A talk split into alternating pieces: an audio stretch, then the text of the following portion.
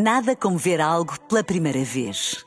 Porque às vezes, quando vemos e revemos, esquecemos-nos de como é bom descobrir o que é novo.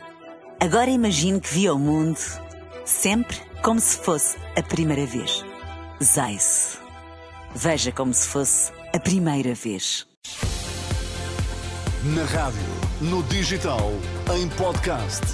Música para sentir, informação para decidir.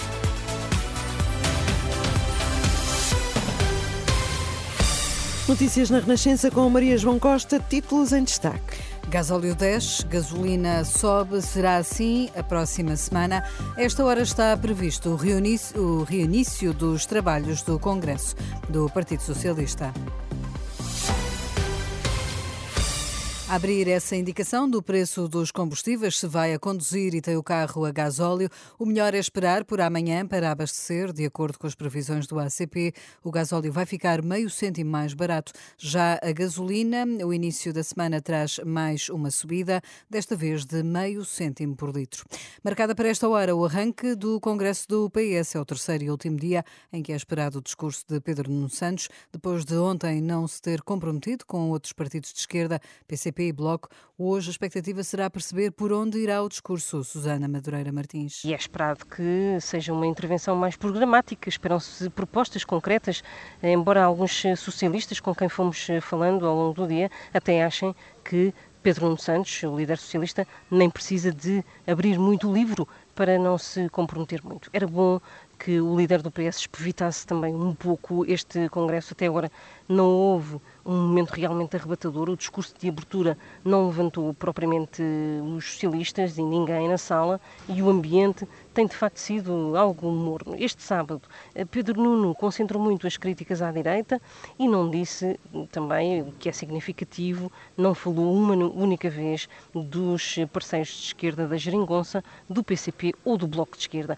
Portanto, não se comprometeu e não disse o que fará no pós-eleições e vamos ver se Pedro Nuno Santos eh, vai optar ou não eh, também por este domingo deixar a questão da governabilidade e da relação com a esquerda para a campanha eleitoral. E do rescaldo de ontem no Congresso subiram ao palco problemas como a educação e o Serviço Nacional de Saúde, mas também críticas a Marcelo Rebelo de Sousa, uma delas pela voz de Manuel Alegre, histórico socialista e conselheiro de Estado. Isso pode fazer-se uma ou duas vezes, não sei quantas daqui até o fim, mas ninguém dissolverá o Partido Socialista. Os trabalhos são retomados a esta hora na FIL, em Lisboa. Mais logo no Porto é apresentada a AD, a Aliança Democrática reeditada pela quarta vez na história de Portugal. PSD, CDS e PPM juntam-se na candidatura às legislativas de março, mas também nas europeias. Em entrevista à Renascença, o autarca de Aveiro, social-democrata Ribal Esteves, desafia Luís Montenegro e Pedro Nuno Santos a debaterem cara a cara os projetos para o país. Temos uma disputa entre duas pessoas que nunca foram candidatas a primeiro-ministro, que têm percurso de vida profundamente diferentes e julgo que as disputas de frente a frente, os debates, que espero que nenhum fuja deles, porque Pedro Nuno Santos recusou debates com Zé Luís Carneiro, Luís Montenegro recusou debates com Jorge Moreira da Silva, portanto espero que nenhum deles recuse debates um com o outro, porque seguramente esse confronto vai ser muito importante para que aquela percentagem muito alta de indecisos que aparecem em todas as sondagens tome uma decisão. E o programa da AD foi ontem conhecido em cima do Congresso Socialista, Manuela Pires. Este acordo divulgado logo após o discurso de Pedro Nuno Santos no Congresso do PS aponta uh, o que dizem ser as falhas do governo socialista na área da habitação, da saúde, da educação, o empobrecimento do país, também o aumento da carga fiscal e apontam os erros motivados pelo radicalismo ideológico que existe no Partido Socialista. O acordo acordo não refere, mas já se sabe que para as legislativas a AD garante ao CDS pelo menos dois deputados. A AD apresentada na Alfândega do Porto às 5 da tarde.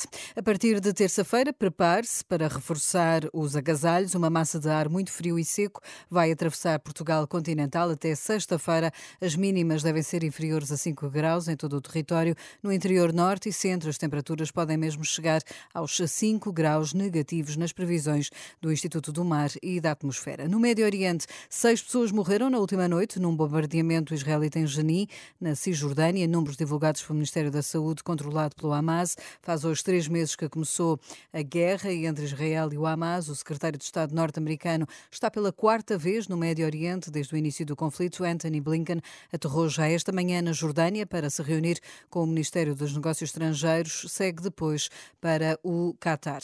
O presidente do Conselho Europeu vai abandonar o cargo em julho, quatro meses antes do previsto, para se candidatar ao Parlamento Europeu. Segundo a imprensa belga, Charles Michel vai encabeçar a lista do Partido Liberal MR às eleições europeias de junho. Só depois das eleições é que o Conselho Europeu se vai reunir para decidir quem será o sucessor de Charles Michel no cargo. No futebol, o Rio Ave recebe hoje o Portimonense para tentar sair da zona de despromoção. Também o Chaves, último classificado, vai a Famalicão tentar pontuar. Fique na companhia da Renascença. Bom dia.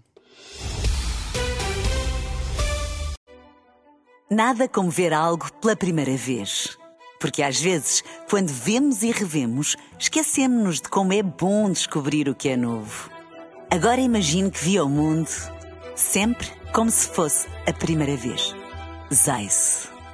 Veja como se fosse a primeira vez.